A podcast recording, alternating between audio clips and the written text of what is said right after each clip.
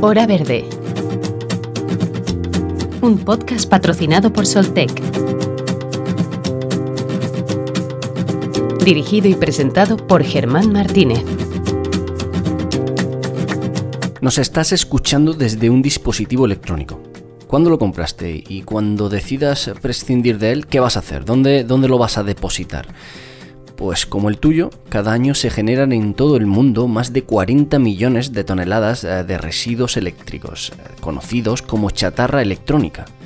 Se estima que a nivel mundial solo se recicla en torno al 16% de la chatarra total.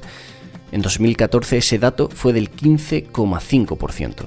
Y en España estamos en ese grupo de, de dudoso mérito que más basura electrónica produce, casi 18 kilos por habitante un grupo formado principalmente por la Unión Europea, América del Norte y Australia.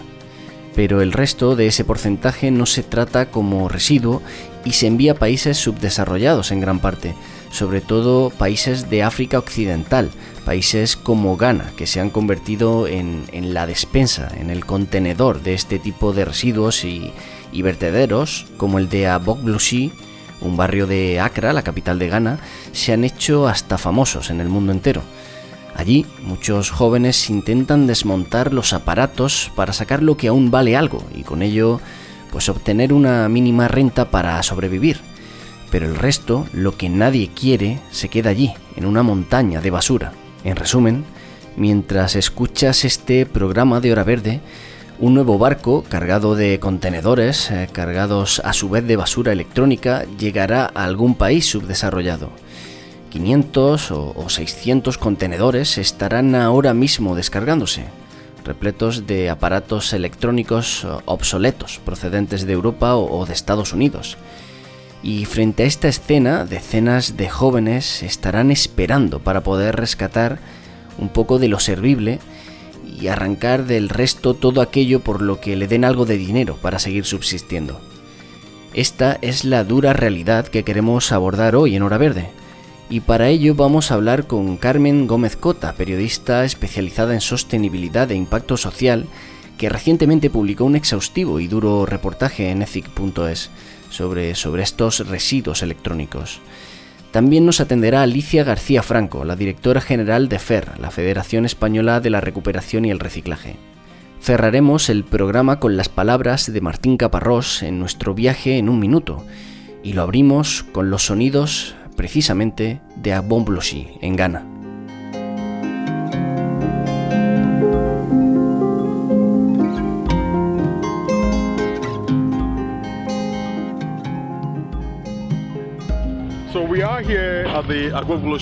Este es el vertedero de chatarra electrónica de Agbombloshi, el más grande de África, diría yo. Aquí es donde va a parar la basura electrónica de la mayoría de países desarrollados, televisiones, ordenadores, microondas, frigoríficos. Luego hay niños de hasta 5, 6, 7 u 8 años que vienen a desarmar la chatarra electrónica para quedarse con el metal como el cobre. Venden esos productos para comprar comida y les dan algo de dinero a sus padres. Algunos usan una parte para comprar material escolar.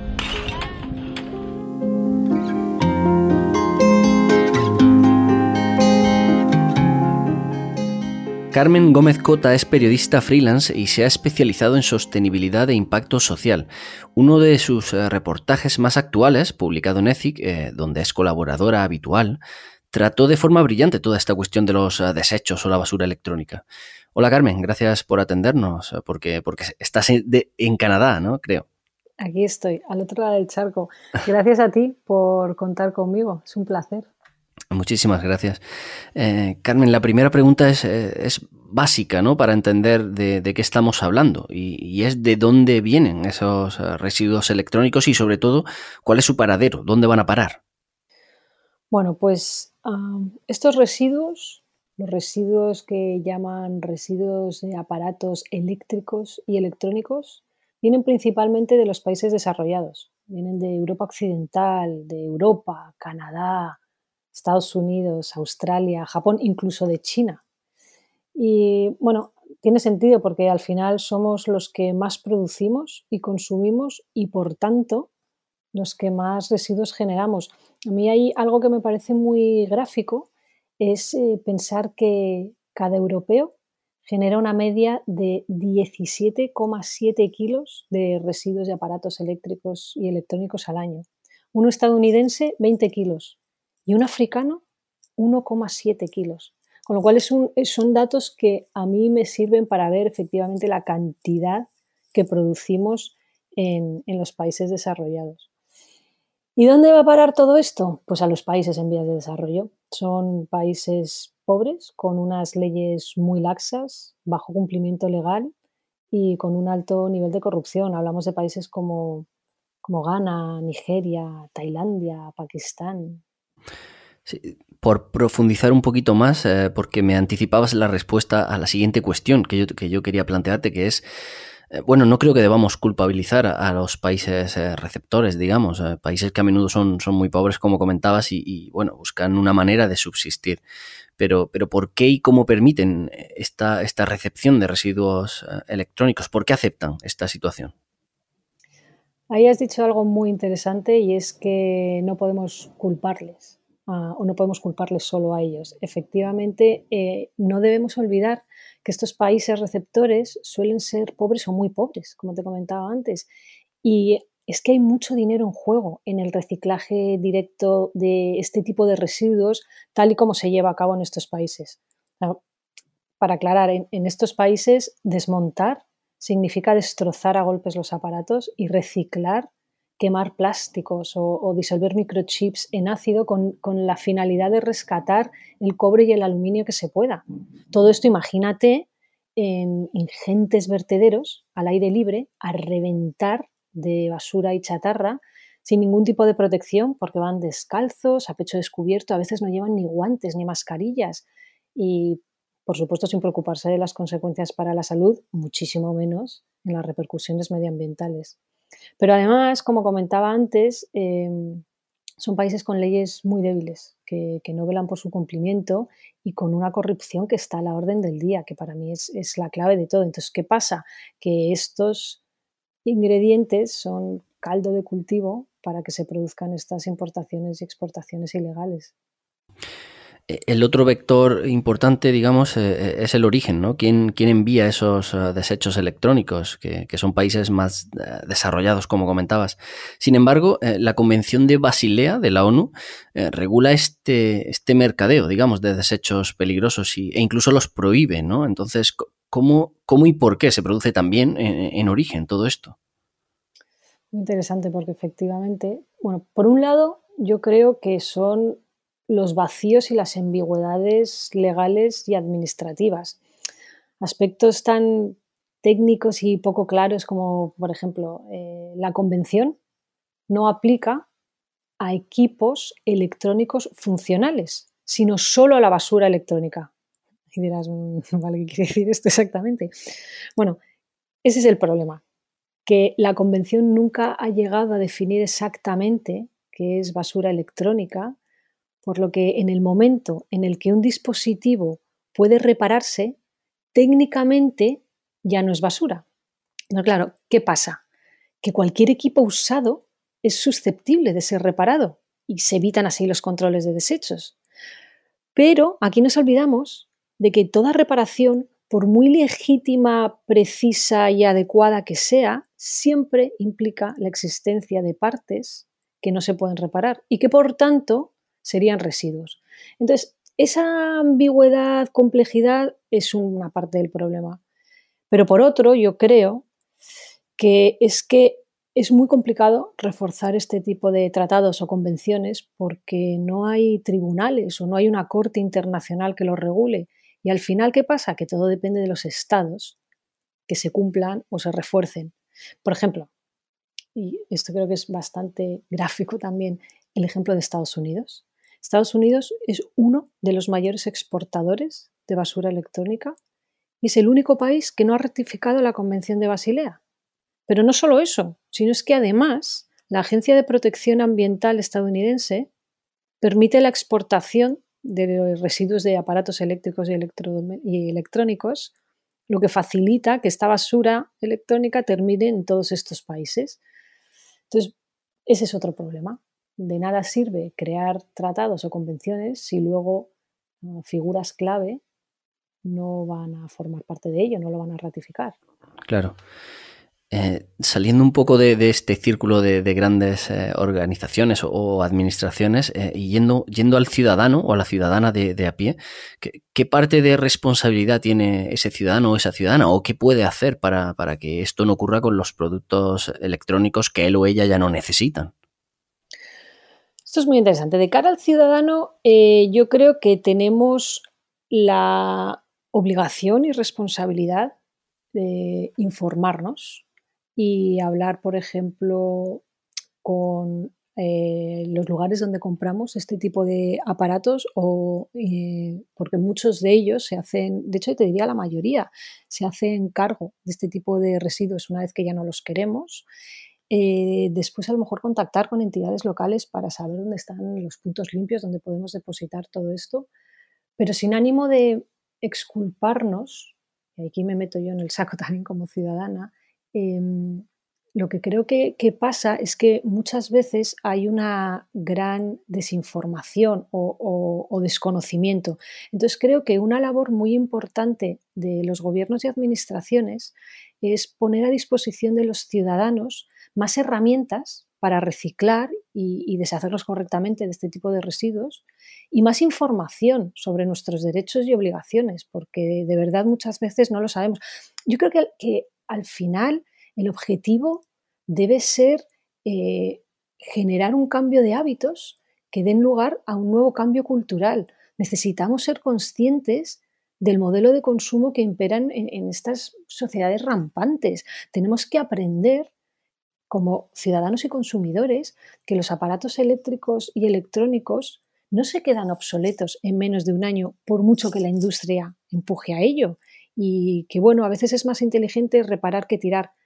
Pero, dicho esto, fíjate qué curioso, la semana pasada, además, se me estropeó el móvil y lo llevé a una tienda a ver si me ayudaban a repararlo y resulta que era más barato hacerme con uno nuevo que repararlo. Entonces, eso es lo que tiene que cambiar. Pero por otro lado, perdona que te interrumpa, por otro lado, em, tú comentas el papel de los ciudadanos y consumidores, eh, pero creo que es muy, muy importante, de hecho creo que, parte de la responsabilidad recae sobre la industria.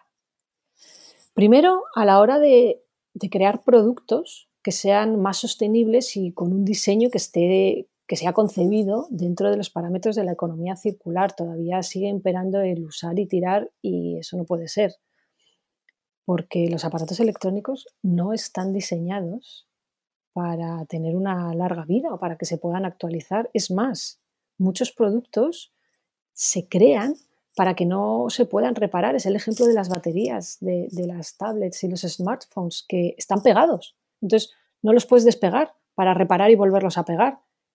Mm, eso es un absurdo. Pero es que además la responsabilidad de la industria también de cara a, a los consumidores.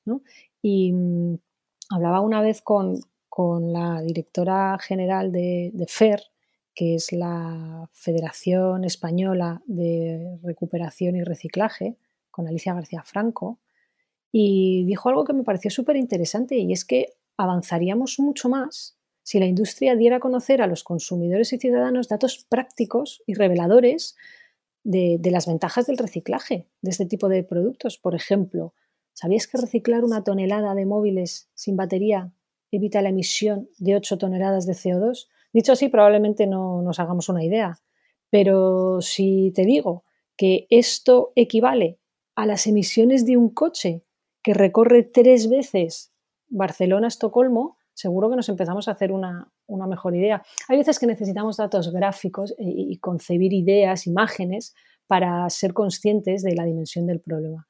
Y bueno, ya realmente al final tenemos que trabajar todos juntos, eh, gobiernos, administraciones, empresas, ciudadanos. Ah, la clave es trabajar juntos, es, es un objetivo común. Sobre, al hilo ¿no? de, esta cuestión de trabajar juntos, eh, una última pregunta está, no sé, de periodista a periodista, porque, porque me interesa mucho saber cómo, cómo fluye la información aquí, ¿no? En esta cuestión. Eh, ¿Es difícil tratar estos temas eh, periodísticamente, conseguir la información o, escribir sin, sin presiones? Me encanta esa pregunta, me encanta esa pregunta porque mm, escribir sin presiones, sí escribes sin presiones Ah, no ha sido, por lo menos en este caso concreto, no ha sido el, reportaje donde más presión haya recibido. No, escribir sin presiones yo creo que sí, pero el problema, y es bastante interesante lo que apuntas, es que no siempre contamos con la información o los datos que deberíamos. Entonces, eh, es muy difícil obtener datos actualizados eh, por ejemplo, estaba eh, mirando un poco ahora, como pues, de, un año a esta parte, cómo han cambiado las cifras y la información que disponemos, de la que disponemos, sigue siendo la información de hace dos años. Entonces, por supuesto, soy consciente que es muy difícil recabar todos estos datos para elaborar informes, pero, pero al final es que esto hace que, no tengamos información disponible. Y, por supuesto, cuando quieres ah, contactar con fuentes, eh, las fuentes de, pues no sé, ciertas empresas o que no hacen muy bien sus tareas, va a ser imposible de, obtener, o incluso de gobiernos, porque, bueno, pues España, por ejemplo, en un informe que, elaboró, elaboraron QO y, BAN, que es en español sería la Red de Acción de Basel, de Basilea, eh, apuntaron que España era uno de los países eh, que seguía comercializando y exportando de manera ilegal este tipo de residuos a países en vías de desarrollo. Entonces, obviamente, el gobierno de España no te va a proporcionar información al respecto y si te proporciona información es de otro tipo. Con lo cual, al final nos encontramos como periodistas en esta situación, en, la falta de información, la no veracidad o la de esta información es un poco follón. Ese es el único problema que, encuentro, que al final es un problema grande, con lo cual, bueno. Pues eh, Carmen Gómez Cota, periodista y colaboradora de, de Ethic, eh, gracias por tu trabajo y gracias por estar aquí en Hora Verde. Gracias a ti por tenerme, ha sido un placer. Igualmente, gracias Carmen.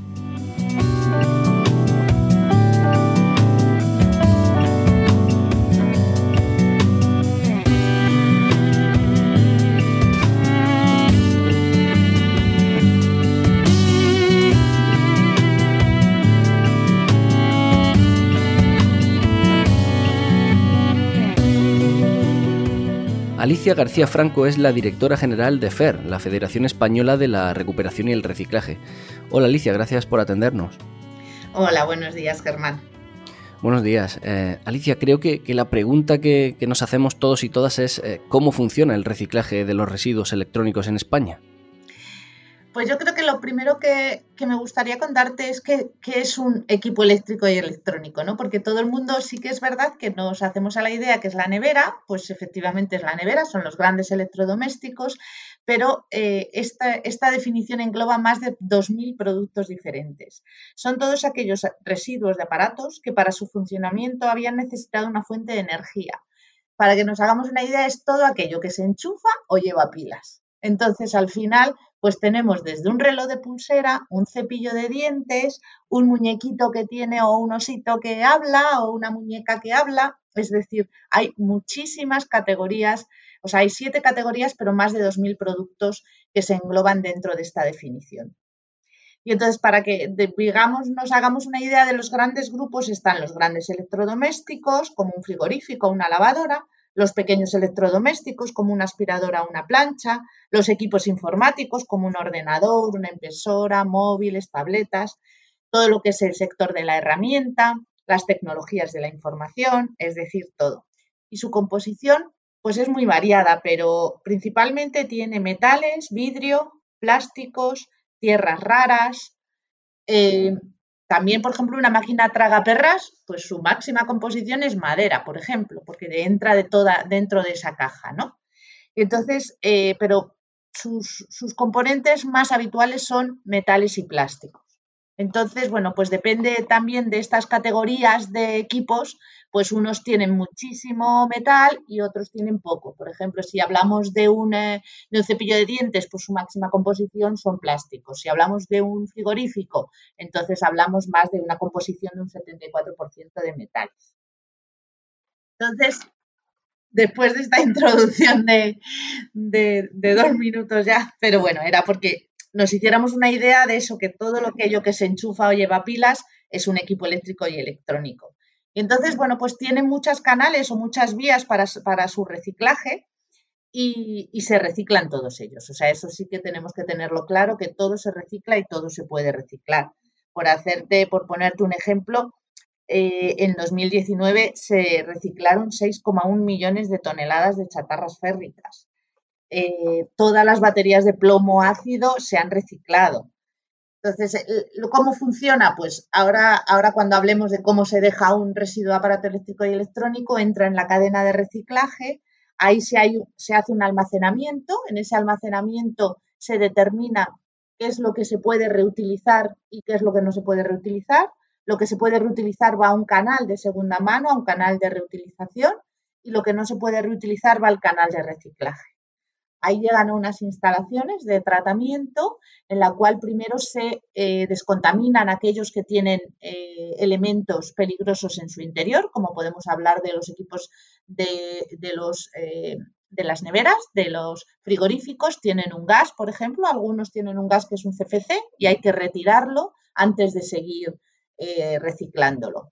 Em, en las pantallas eh, de estas de las televisiones que decían de culo, porque tenían un fondo muy grande, bueno, pues tiene también elementos eh, peligrosos. Esos hay que retirarlos primero y luego ya llevamos a una especie de desfabricación. No existe la palabra, pero se desfabrica todo aquello que se fabrica. Entonces se va separando por medios o manuales o mecánicos y al final tienes de nuevo todos esos recursos, porque no me gusta ya en ese momento llamarlos residuos, sino recursos que permiten que los podamos volver a introducir en el ciclo. Sí, bueno, a, pesar de, todo esto, digamos que hay bastantes evidencias de que gran parte de estos residuos eh, electrónicos llegan a otros países, países subdesarrollados en su mayoría principalmente porque, porque, bueno, quizá como comentabas, no se tratan como un residuo, sino como, bueno, aparatos reutilizables. ¿Cómo se podría evitar este, no sé cómo llamarlo, este, este vacío legal? Realmente no hay, no hay un vacío legal, hay una actuación ilegal. Eh, gracias a Dios, la verdad es que España no somos de los, los grandes exportadores de equipos eléctricos y electrónicos. Eh, todas estas cosas que han salido en medios importantes de basura electrónica en terceros países de la India o de otro, bueno, pues no son en su mayoría eh, procedan de España, ¿no? O sea, es de otros países que han, que han exportado ilegalmente. Pero sí que, eh, como todo en la vida, existen actuaciones legales y actuaciones ilegales. Tú ahora mismo solo puedes exportar eh, aparatos que sirvan para un nuevo uso, o sea, que se puedan reutilizar, ¿vale? Entonces, hay, la normativa te dice cómo se comprueba que eso se puede reutilizar. Ahora, si la gente actúa mal, pues como todo en la vida, hay gente que actúa bien y gente que actúa mal. Pero no es la mayoría. O sea, en España, en la mayoría se, trata adecuadamente. Y entonces hay, eh, lo exportan como si fuera de segunda mano cuando realmente no se puede. Luego sí que después del tratamiento que te he comentado, estos, estos eh, nuevos eh, recursos sí se pueden exportar, o sea, se pueden exportar determinados materiales a otros países, pero ya se ha tratado. No estamos haciendo un, traslado ilegal, pero como en todos, pues bueno, pues siempre puede haber traslados ilegales. Sí, Alicia, me, dabas algunos datos, ¿no? Eh, imagino que desde FER pues manejáis eh, muchos de estos datos. Eh, sobre, ¿Qué datos manejáis sobre, sobre residuos con respecto a su tendencia? Porque me dabas algunos datos puntuales, pero ¿reciclamos residuos electrónicos más y mejor o vamos en retroceso?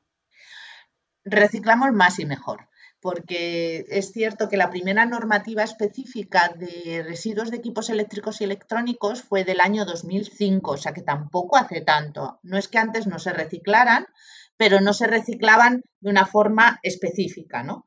Entonces, ¿Qué ocurre? Que tenemos datos desde el 2005 ahora, son solo datos de 15 años, la siguiente normativa fue del 2015 y estamos incrementando.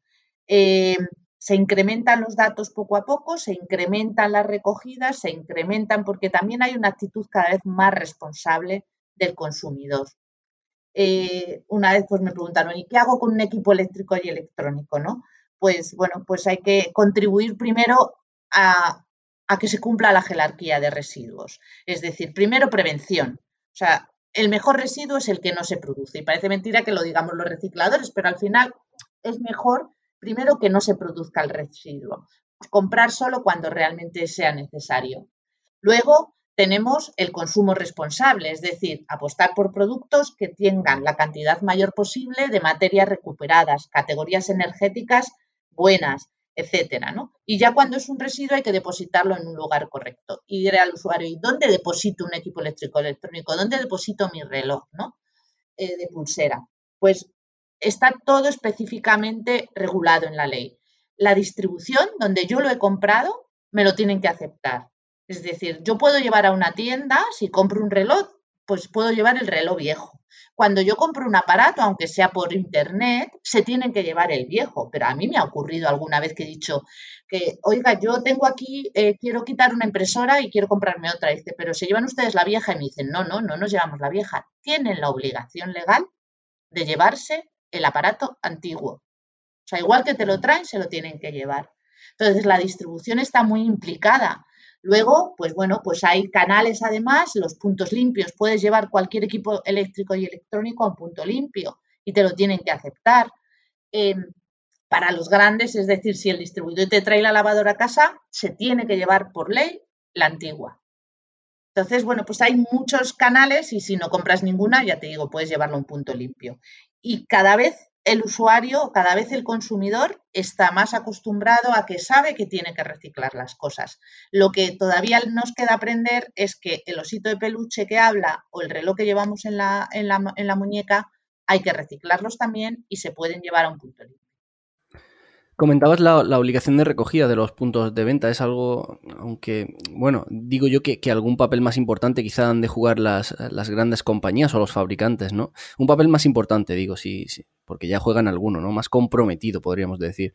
Eh, sé que en verano se aprobó la estrategia española de economía circular, que, es algo positivo, eh, sin duda, pero, pero ¿qué mejoras necesitan hacer los, los grandes fabricantes o, los distribuidores de aparatos electrónicos para solucionar todo esto? O de qué forma, no sé se les puede obligar a que gestionen o ayuden a gestionar estos eh, residuos.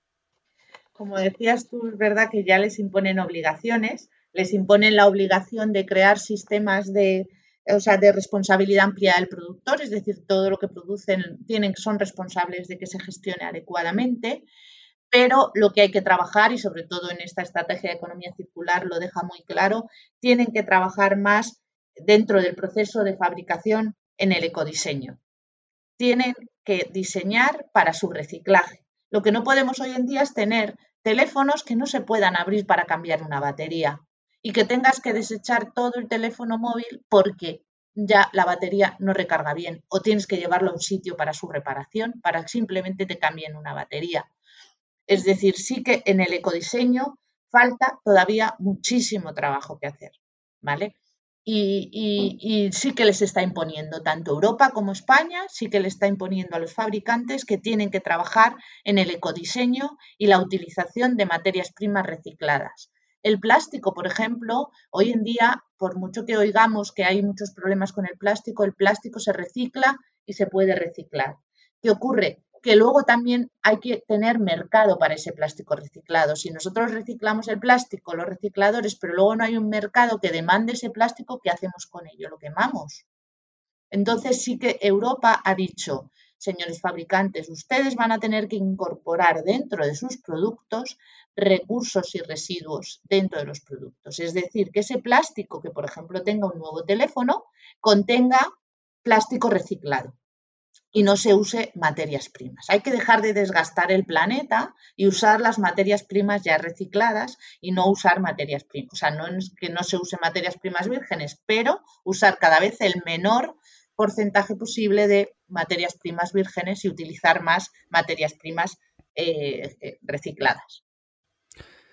y Alicia, por último, hablabas antes de, una mayor eh, responsabilidad en general. Y, bueno, claro, se acercan fechas, eh, fechas señaladas, fechas en, las que digamos que muchos regalos o muchas compras serán seguramente aparatos eh, electrónicos. Así que, no sé, como información, como advertencia, cómo, cómo hacer una compra responsable en este sentido. ¿Qué puede hacer un ciudadano o una ciudadana cuando, cuando un residuo electrónico ya no le sirve para, para asegurarse de que se recicla? Pues en primer lugar es difícil hacer la compra del uno por uno cuando hablamos de regalo, como dices tú, porque si me lo regalan, pues yo no estoy llevando el viejo, ¿no? Pero eh, yo creo que si todos buscamos en los cajones de casa, hay mucho aparato que hemos dejado en el cajón porque nos han regalado algo nuevo y ahí sigue en un cajón. Entonces, lo primero que le diría al ciudadano es que aproveche ahora, primero, para pues, desechar aquellas cosas que ya no necesita, porque hay gente que las puede necesitar, las campañas de juguetes para, para los niños que no puedan tener juguetes, etcétera, ¿no? Es decir, que haya que primero piense que es de lo que pueda desecharse y lo segundo es que ese desecharse sea primero siempre para una segunda vida y en el caso de que no pueda llevarlo a un punto limpio o llevarlo a la distribución. Si son aparatos pequeños, eh, las tiendas de más de 400 metros cuadrados, es decir, todas estas grandes distribuidoras, tienen que tener para pequeños aparatos, aunque no compres ninguno, un sitio para que tú puedas llevarlo y depositarlo. Entonces, recicla primero y luego, pues lo que recibas, pues un consumo responsable, no te dejes puesto el, el botón puesto encendido, realmente, bueno, pues ese tipo de cosas ya lo que es pues el consumo responsable y la actuación responsable. Pero sí que de verdad, Germán, se ve que la sociedad ha, evolucionado y, sí que cada vez hay una actuación más responsable por parte del ciudadano. Pues Alicia García Franco, directora general de la Federación Española de la Recuperación y el Reciclaje. Muchísimas gracias por estar en Hora Verde. Gracias a vosotros, gracias Germán.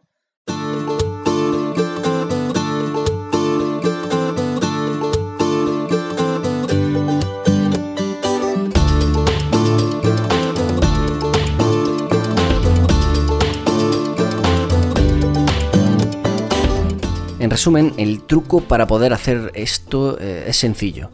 Considerar a un aparato que, no sirve en realidad como un aparato que puede ser reparado. Si puede ser reparado no es un residuo, no se exporta basura, sino material electrónico para volver a poner en, funcionamiento. Además de, de, este trampantojo, también se exporta por supuesto material roto, inservible, y esto sí que viola la Convención de Basilea, que es la única que rige esa prohibición de llevar residuos eh, peligrosos, como estos aparatos eléctricos, a terceros países. Pero sí que es cierto que, hay un cupo de reparaciones, una parte que sí que vuelve a funcionar. ONGs como Fairtrade Recycling eh, trata de volver a poner en órbita estos electrodomésticos y aporta televisiones u ordenadores a algunas comunidades eh, que han descubierto de este modo un nuevo mundo pero quitando lo poco que se puede reutilizar, el resto va a vertederos. Y como un vertedero no es ilimitado, a menudo se prenden incendios para aligerar de materiales el propio vertedero, con todo aquello que ya sí que sí ha quedado inservible. Veréis, el mundo generó casi 50 millones de toneladas de basura electrónica en 2018 según la ONU. Frente a esta dura realidad en cifras, solo quedan dos opciones. Una economía circular, es decir, una producción eh, pensada ya para la reutilización y el reciclaje, y un consumo responsable. Y ese consumo responsable además puede influir en esa economía circular, porque solo si, si compramos productos que incluyan material reciclado o que ya consideren su posterior proceso de reparación y reutilización, pues estaremos colaborando de algún modo.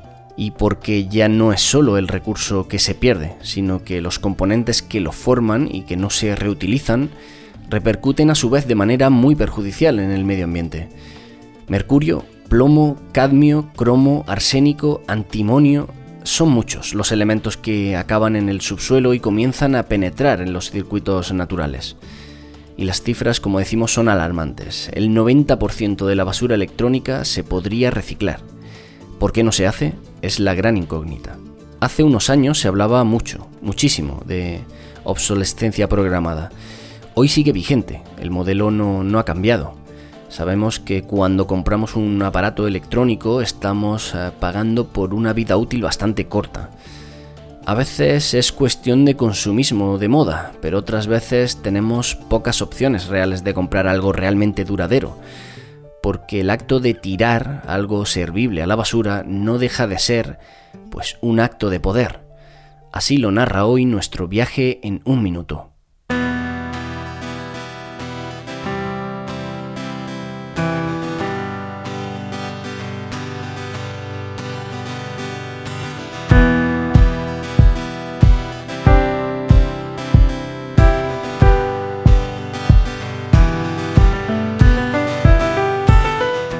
Veces, la basura es el recurso.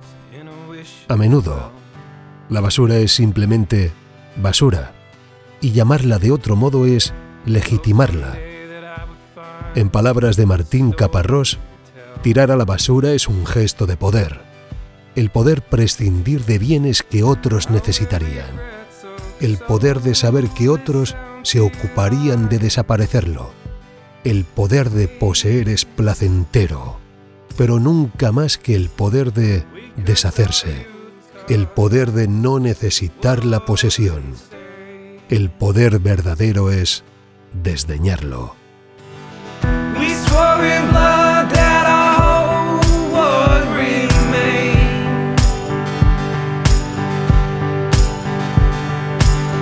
Such fragile destined to esto ha sido todo en nuestro Hora Verde de hoy. Ya sabes que puedes comentarnos cualquier cosa en los comentarios de iVoox o enviando tu mensaje de texto o, o, tu mensaje de voz al WhatsApp de Hora Verde al 644-697-687. Nosotros volvemos el próximo jueves. Como siempre, gracias por estar al otro lado una semana más.